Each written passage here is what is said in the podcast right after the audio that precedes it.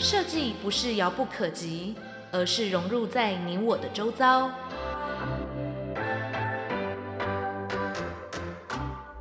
设计台湾，带您认识当代最具代表性的设计。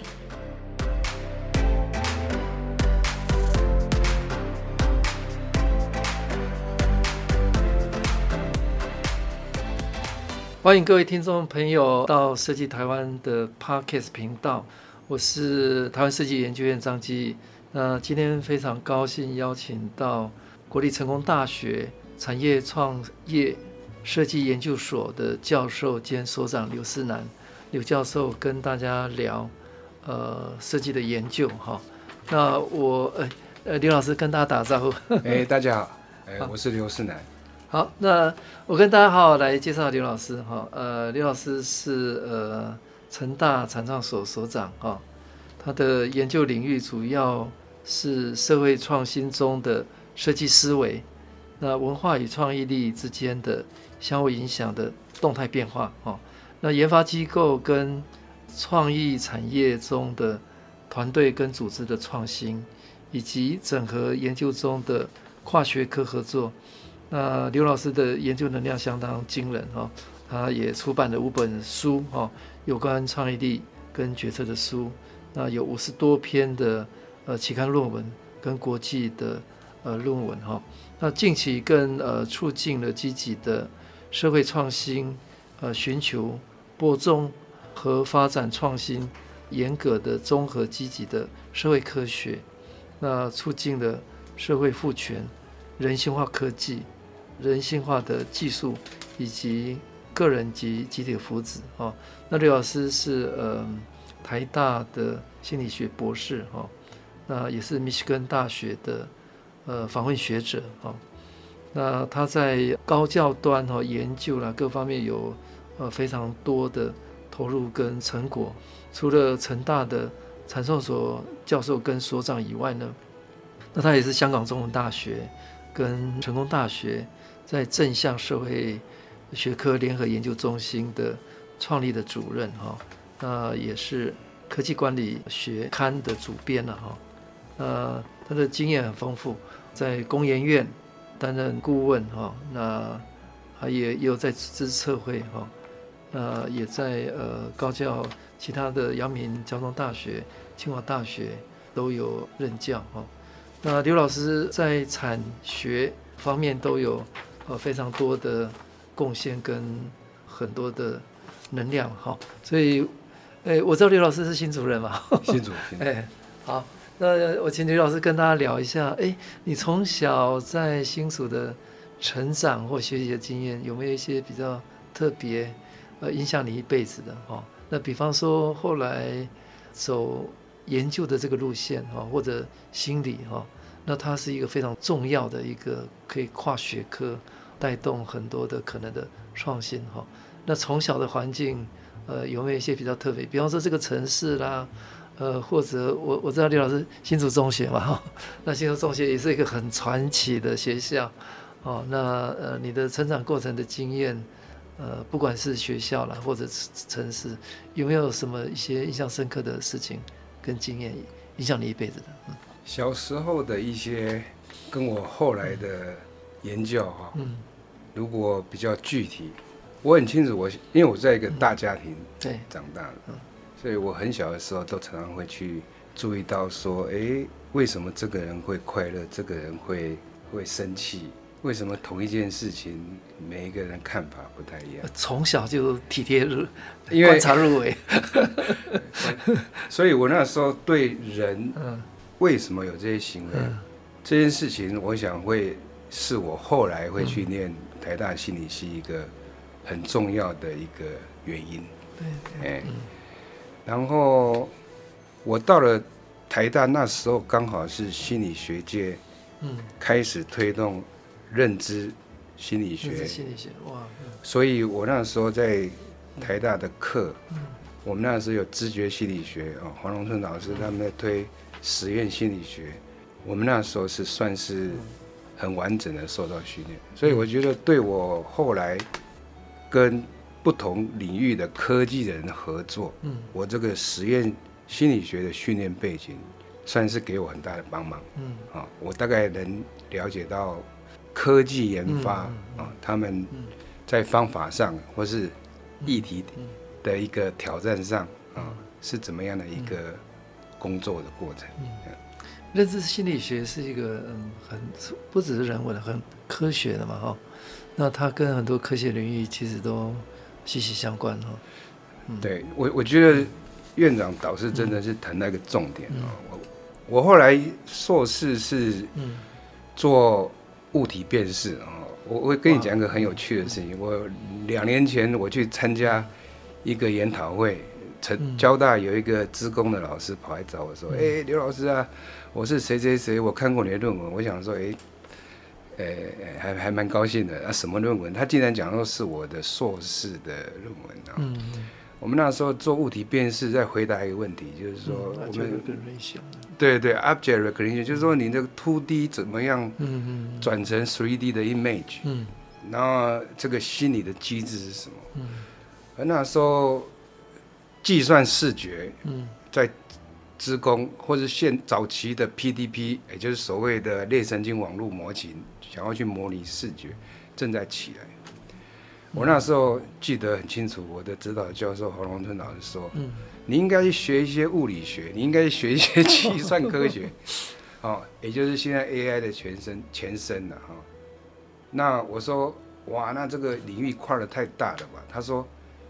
他说：“一个高中生念四年就可以宣称自己是物理学家啊！你现在这个硕士生怕什么？所以我觉得我那时候有第二个训练，我觉得蛮好的，就是说不同领域的你反而是有一点觉得哇，我可以又有什么样的知识去帮助我理解我关心的现象啊？然后也在那个时候。”如果硬要扯上关系，就是说现在我们现在很多人工智慧，嗯嗯嗯，跟这个职工的人的合作，或是甚至一些 neuroscience 人的合作，我觉得我在那个时候的研究议题就开始有被这个丰富到了，可以这样，就是跨领域的研究跟学习的一个养成，在那个时候。啊，做做这个题目。哎，刘老师的年 年纪其实我们是差不多了哈。那我印象很深刻，大概看起来你年轻十岁。没有，大学时代那个时候，大概是台湾心理学的一个启蒙时代，就是是是呃，尤其我记得是好像王龙文呃那个远流出版了，出版了很多心理学的书，是是。那其实都很畅销。那时候台湾开始大量开始探讨探讨各种的呃这一方面的事情。哦，那我我想不只是对对心理学呃学研究学者，他也开启了大家认知了哈、哦，认知的一个可能性，是那时候是不是这样？我我觉得是哎、欸，嗯、真的，我是觉得攻逢其盛的。对对对。那这里面就讲到你刚才在开始问我，就是说整个的 career 的一些一些一些，你也可以讲说是发展哦。嗯我硕士毕业的时候，跟着我很多同学准备要出国。嗯嗯。而那时候我接到工研院打来电话，他说：“哎，那个你是刘世南，是台大心理毕业的吗？我们需要一个呃很会做人才评鉴的人。”哇！我就去，去之后，我觉得有一个非常关键的一个人，就是那时候的协理刘荣荣啊，他那时候是工研院副院长。他说：“哎。”你学心理学哦，坦白讲，我还真的不知道心理学可以做什么。啊，你要不要来工作？嗯。可是那时候我已经申请到哥伦比亚，也很高兴要去。其实我现在还跟哥伦比亚很多人在一起哦，原因跟这个有关，一种未续之缘。对对。那回到工研院，那时候，因为刘荣荣问我这件事情，就是说你到一个研发机构，你的心理学能做什么？我那时候花了很长的时间在讲说。心理学可以怎么应用？所以刚才院长提到说，无论是那个呃出版社哈，提出很多这个心理学的呃通识的书籍，或者是说几个心理学系，在在推动实验心理学。哦，我觉得对我来讲，就是说我如何把心理学的研究变成是对别人有帮助的，啊，无论是科技人才了解，或是组织的一个研发创新，啊，所以我觉得那个时候。给我第二个很大的一个 inspire，就是说，你那么了解人之后，是不是对人有帮助？我想院长很清楚，我们学设计很强调，是不是反映使用者经验？是不是人机之间，或是人跟 AI 之间有更流畅的一个设计？甚至到一个社会文化价值，是不是支撑很多呃所谓的实践啊？所以我在那个时候培养我第二个，除第一个，我刚才说过是实验的啊科技研究的一个。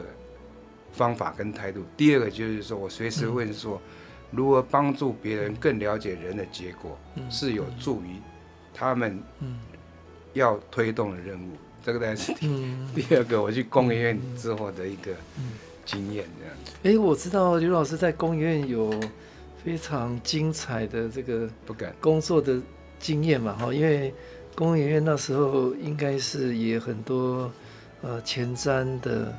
呃，很多创新的这些一些事情要推动嘛，哈。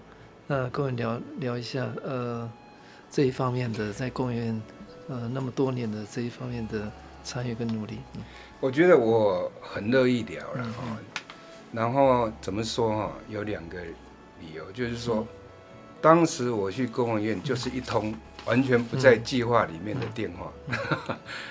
然后呢，去了工研院，人家也不知道我可以做什么。嗯。啊。可是我在工研院的确这样的一个非计划中的一个机遇，真的是培养了我，或是说让我有一些参与。对，工研院算是一个在国际上非常有代表性的研究机构。如果你从产官学员来讲，其实德国、日本啊，他们都很想学习台湾成功的经验啊。因为工研院那时候也，我我跟院长报告一下，嗯、那时候台积电的一厂就是在我在工研院那时候成立。哦哦嗯，那时候有人来问说，哎，要不要去那边？缺的人人事主管，你们要不要去？我们都没有人要去。后来去的那个家伙，他在十年前就已经有了两亿退休了。把这个是插曲啊。那我觉得我最大的一个参与经验就是说，那时候。工业院化电机、电机材、能量光、无安通，每个产业对应一个研究所，所以他那时候每个所的所长就是一个独立的营运中心的主任，所以那时候我们叫科技创业家，也就是你不只是研发科技，你整个如何形成产业的 impact 跟发展，他们都有很完整的一个培育啊。这个是我在工研院里面接触到他们正在发展，可是那时候工研院的一个的一个组织，哇，一下成长很大，哦，从四千多人到六千多人，单单硕士就有四，就就有就有将近三千多人哦。那时候有一种组织要集中化，所以那时候我的第二个参与就是组织的调整，嗯，好，那我的我的另外一个经验就是说，哎，除了了解个人的。认知、情绪这样的科学之外，哦，一群人如何形成一种集体的能力？无论在研发上，无论在所谓的问题解决上，我觉得那时候真的有很多的哦参与。对对。那后来那个台积电的董事长哦张忠谋，他那时候刚卸任那个工研院的院长，嗯。他是觉得我们国内的技术不要老是 me too 了，要有一些创新前瞻。那那时候我也非常荣幸，就是成为这样的一个计划的一个等于是顾问啊，了解到怎么去设计支持的制度，以及如何去推动这样的一个运作的一个机制，所以我也非常的 inside 的去参与，我也见闻或学习到说不同领域的人因为一个共同的任务的导向，如何去合作。以及在高度不确定的一个前瞻的技术开发当中，啊，如何去做一些所谓比较可以被管理的一个制度的推动推动这样。的，所以我觉得这一段时期呢，可能就是我对于你可以讲说跨域之外的跨界了，就是说个人、团体，甚至到组织、社会。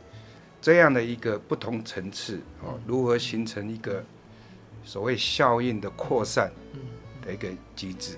我觉得这是一个很难得，我还蛮感恩的，因为你就真的是看着这样的一个推动哦，在什么地方需要怎么样的策略，与遭受什么挑战。哎，刘老师在公研院前后这样多久？哦，久了，嗯，很久。我如果正式讲哈，七十八年进去，我就从来没有间断。我所谓没有间断的是说，我七十八年到八十一年是专正职的同仁，后来我就去念博士。对对。之后以顾问的角度啊，参与一些计划，所以也很多老朋友现在都。那刘老师呃，念完博士以后就去就教书了吗？还是中间还有其他的呃经历？这个这个也是值得分享了。我记得我有一个好朋友，他是人本教育基金会的总编辑，叫做黄怡啊。嗯。我那时候。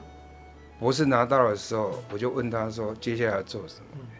他就跟我讲说：“哎，自然你想想看哦，你有你有什么事情，当时在犹豫要做什么，然后五年之后你再来看，你那时候可不可以预期？意思就是说，很多事情不是你可以 well plan 这样子。啊，那时候因为我在组织行为上面的一些研究，中正大学。的一个院长就问我要不要过去参加他们的一个一个员工管理跟管理的学习，我就我就会去参加。所以我那时候我在中正待了十年。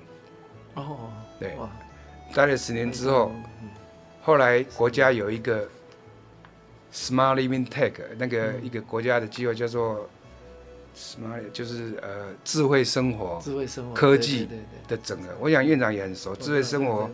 要整合很多嘛，哈，包括设计，包括这个所谓的监控，包括怎样子。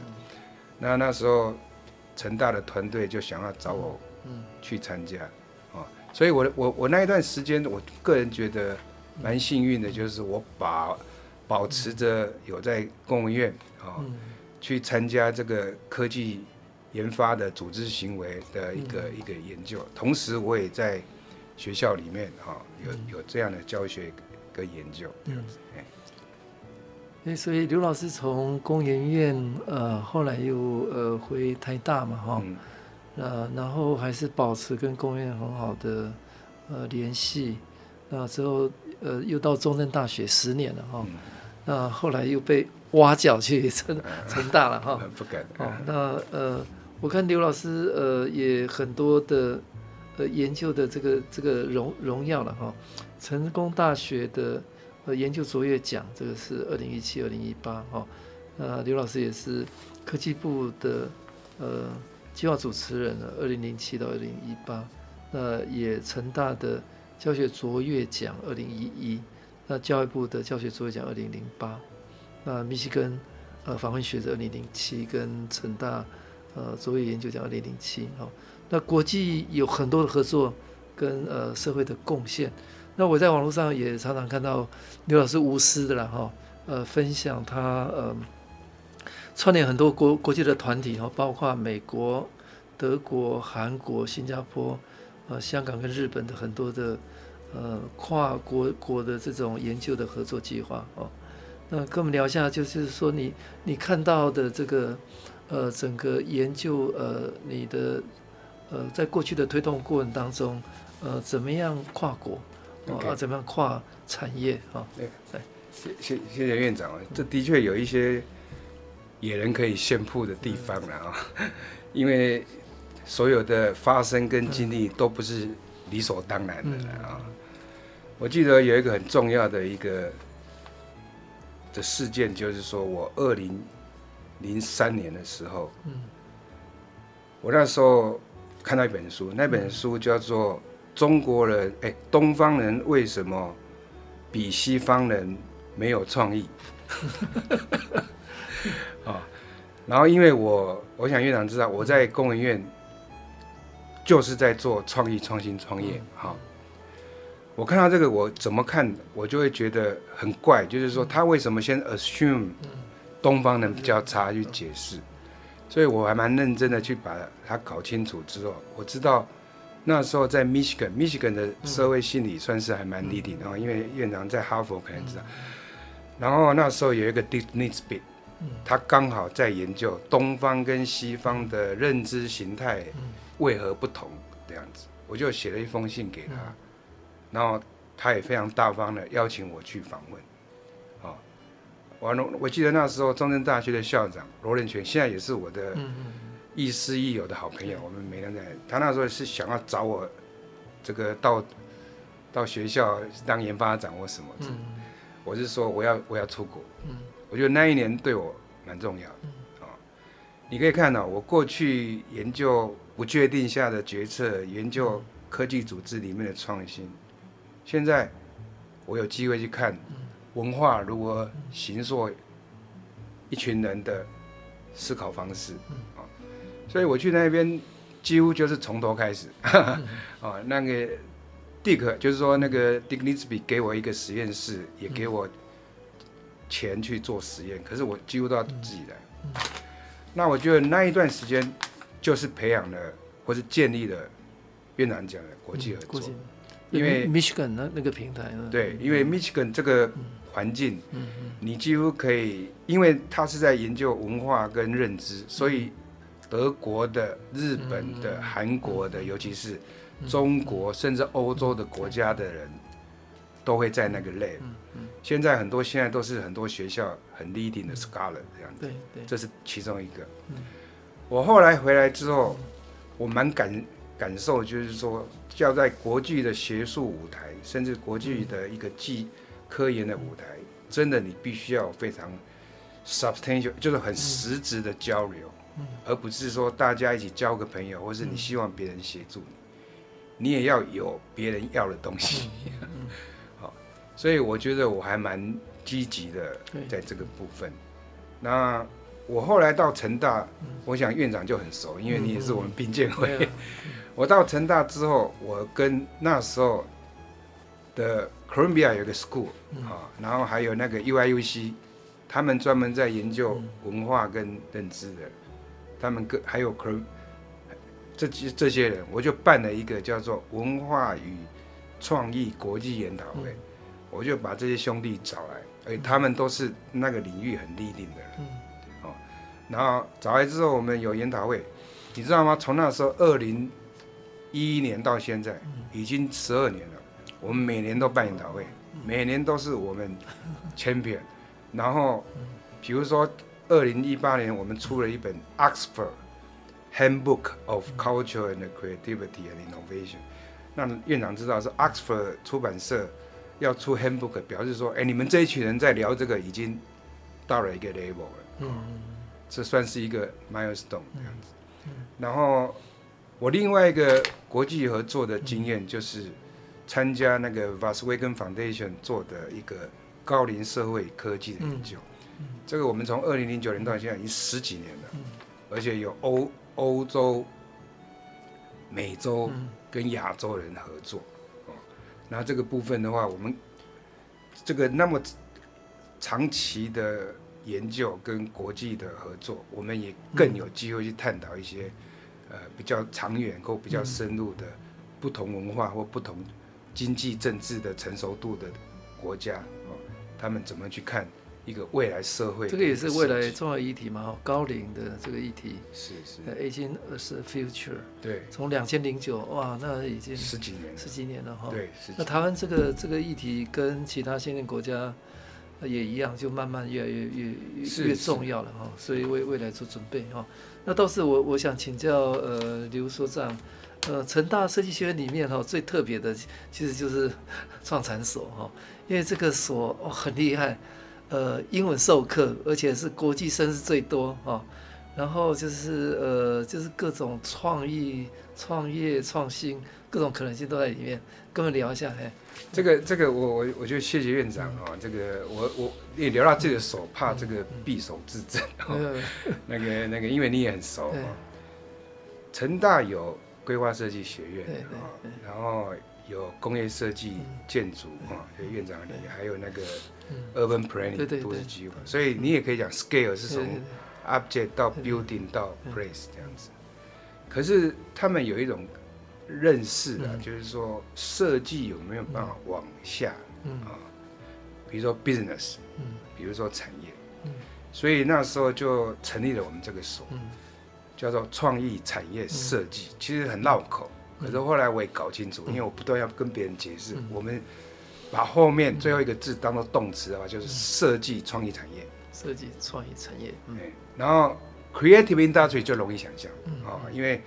高科技事实上也是创意产业，啊，传统的文化或者是所谓内容也是创意产业。那创意产业的设计，我们就希望能去当做是一个 innovation driven 的 engine，也就是说启动一些跨领域的一个合作，无论是院内或是校内，甚至所谓的产学。我觉得我们这件事情做的还不错。那刚才院长提到说，我们真的是，我们是全英文教学，对对啊，全英文教学对我们这所 就增加了一些挑战啊，也或是难度，但是我觉得不是错误啊。也就是说，学生来自于不同领域，哇，有工程的、设计、文学的哈，还有一些其他的，反正就是跨领域的啊，这个所谓的 interdisciplinary。另外一个，他们又带来不同 culture 哦。比如说，我是来自欧洲的，我是来自于美洲的，哦，所以跨文化跟跨领域是我们的条件。我常常跟我们的老师讲，但是也可能是我们 advantage 也是我们的优势。于是有关这个部分的话，我很感谢我们所上的老师，我们慢慢也找出了一一个一个方式，在教学跟研究上，我们尽量是。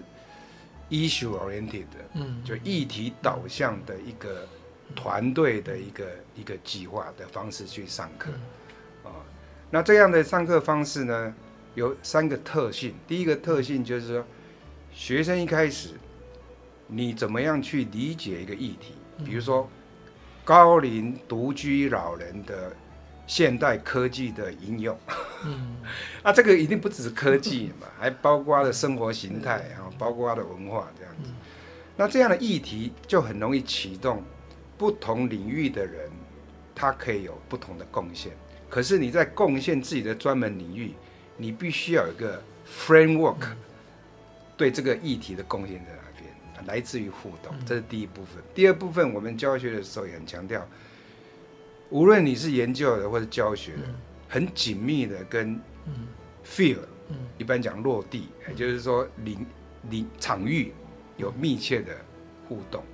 那你可能跟政府单位，可能是跟呃医院，或甚至是跟产业的人合作。我觉得我们这部分做的不错，因为像院长也是这一方面推动的很好，就是说让他们知道说实际 operate 的人他们 concern 什么，才不会太 naive。啊，他们非常的所谓的，呃，我们讲 realistic concern 会比较比较多啊。我觉得这个是我们的特色，哎，啊，就是说我们有 inside out outside in，就是我们有好的 project，我们要求厂商或者要求一些业主来参加，或他们也可以带着问题进来啊。我们这样的机制建立起来了，可以这样。那第三个的话就是说，我蛮鼓励我们所上的老师带着学生做研究，嗯嗯，啊，比如说你今天。台南建成四百年，哇，那这个议题比些很多很多个 inform 啊，包括从历史，包括从建筑，包括从未来科技。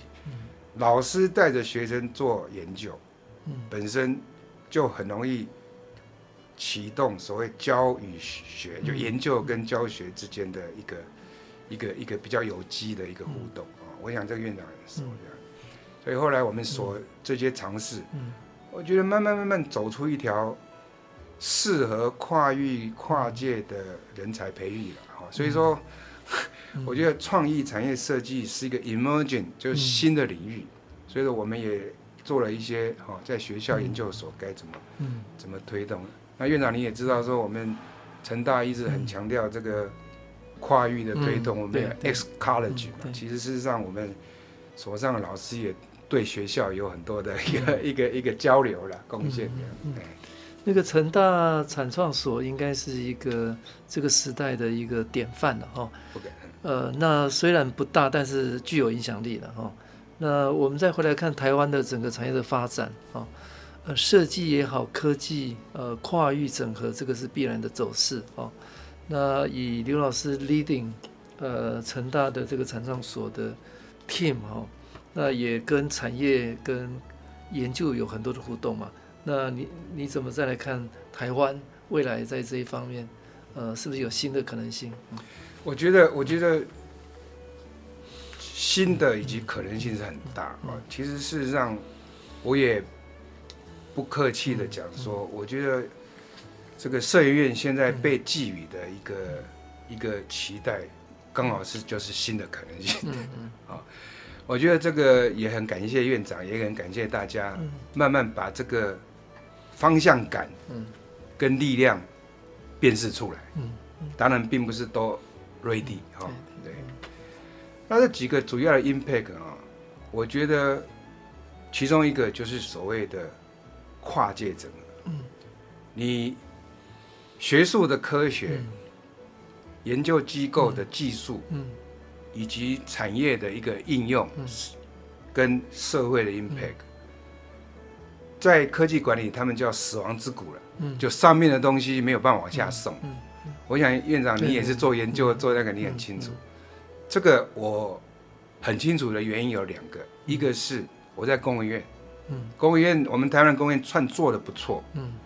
他去研发一些技术，无论是往上找科学，或是往下做技术的应用，他们的确有很好的一个 bridging，嗯。有很好的一个跨界，啊，可是毕竟不同产业不同难度，比如说我们生意产业就比较需要加强，我们的一个制造，就是所谓的自动化是还蛮强的，这样，所以我个人认为，这种跨域跟跨界。不，已经不能等。你的领域专家伸出友谊的手。跨域跨界是一种能力，也是一种专业。也就是 interdisciplinary as a discipline。换句话说，我们也蛮鼓励在大学里面。事实上，我去访问很多，我因为科技部的关系要访问很多我们整合型计划主持人的经验。他说，跨领域合作的。的 project 研究专案，受惠者是培养跨领域的学生。嗯，啊，也就是说，我是一个化工的，我因为跟中医合作，所以我变成是跨领域。嗯，我是一个学这个管理的，我因为跟这个呃 AI 合作，所以我很会做 AI 的数位化转型的组织支持。所以我觉得人才培育为未来的人才有一个想象。跟提早培育，我想这是其中一个。另外一个就是说，也对未来这种跨领域或者是跨界啊，这个所谓的创新导向的设计啊，这个也是蛮重要的啊。那我觉得 TDI 目前呢、哦、做了几个，我认为是一个蹲马步的 infrastructure，我觉得这很好。也就是我们慢慢会跟其他产业的一个专门啊，无论是技术，无论是呃，比如台积院他们做品牌，每个都是领域的专业嘛。可是我们提供一个整合的 methodology 或是 know how，然后呢，让大家开始想说，哎，这个就是我们未来理想的社会。那大家分别有一个呃方向感去做整合，启动的，无论在政府，我想院长也是这个 这个非常认真的去促成啊大家的一个机制啊，然后呢。并且啊，这个学研跟产有这样一个系统性的一个发展，我觉得这个不是理所当然自己会形成的啊。比如说刚这个我们也在推循环经济，循环经济一定不是某一个企业的一个所谓社会责任的道德道德对对对，一定是整个系统性的一个建制啊。所以我会觉得这个就是回答这个凌乱的回答院长，就是说，我认为。设计导向的创新，做这种系统性、跟前瞻性的一个整合，哦，是一个很很很大的机会哦，在这未来的发展。现在台湾呃，这个时代已经来了哈，就是透过研究带动各方面的创新哈。那尤其呃，以社院来讲，社院成立了哈，呃，主要就是希望能够把。以前在推广辅导的这个基础再往上奠基在一个研究的能量，能够驱动不管是产业创新、公共服务也好，或者社会创新。那但更高端，我们如果未来有政策也也好哈，那这个都需要呃比较高端的跨领域的研发人才了哈。那呃，所以我们是期待呃刘老师的经验能够带来呃台湾的哈设计研究呃这一方面一个全新的蓝海或者大的方向。哦，所以节目最后，呃，我们还大约四五分钟，请刘老师对摄影院哈，呃，未来在研究方面，呃的一个推进哈，或者跟台湾的产业，呃，或者公部门或者其他的方面，在研究的驱动方面，你有什么样的一个呃期许跟跟想法呢？这个是大问题啦。嗯。哦，我想院长也知道，我们也不断的在想这件事情。有一个建筑的前辈啊，他说：“Technology is answer。如果科技是答案的话，What's the question？嗯，什么是问题？嗯，我觉得设计有一个非常 unique 的一个使命跟能力，嗯，就是在所谓问问题。嗯，换句话说，很多科技它是工具，它是 know how 答问，对，然后我们要定义。应用到定义到哪个问题，然后启动这些技术去结合，我觉得这个是一个，我们已经要很积极的去做，这是第一件事。那如果以以这样的角度的话，我觉得院长在这一年多很积极的让很多，呃，无论是不同领域的科技，或是不同公共呃服务部门的一个业务，甚至串联。慢慢让他们认识，认识说原来广义的设计的这样的一个、嗯、一个一个创新的能量，是他们想要获得或想要解决问题的帮手。这件事情慢慢开始有点打开来了沟通，我想这个是一个非常好的基础。我想也很高兴院长提到说，哎，其实大家一认识之后就会觉得啊，这正是我们可以做的。那我觉得未来的话，很可能就是大家袖子卷起来玩真的。所谓玩真的的话，就是说我们会启动一些一直想要做的重要的议题，而而里面 design 已经不是一个概念了，而是一个参与的一部分。而这里面应该怎么样去比较是 customer driven，就是说啊，科技人才或是所谓公共服务人才，他们如何去看设计可以。跟他们一起怎么合作这样的一个方式，然后让设计可以跟着整个的发展而带动。设计有一个非常典型的个性，就是说它的成果是展现在别人的助攻上面的。对对是 这种所谓你也可以讲说这个软实力，嗯或者是所谓的一个支持性的一个所谓的隐形冠军。但是我觉得这个都是一种我们创新当中会。面临的一个彼此的一个，我们叫 co-evolve，就是共同的演进，到 co-creation，就共同的创新。所以我不认为这条路容易，但是我想院长一定很同意，就这条路是很重要，因为我们是在协助大家整体提升的一个能量的发展。好，谢谢成功大学呃产业创新研究所刘思南。所长教授，好，那今天呃热情的分享，未来台湾有可以透过设计研究呃带出的各种可能性啊，未来台湾应该是有很多机会透过软实力了哈，让台湾可以不一样。好，谢谢刘老师，谢谢谢谢，谢谢院长，谢谢大家。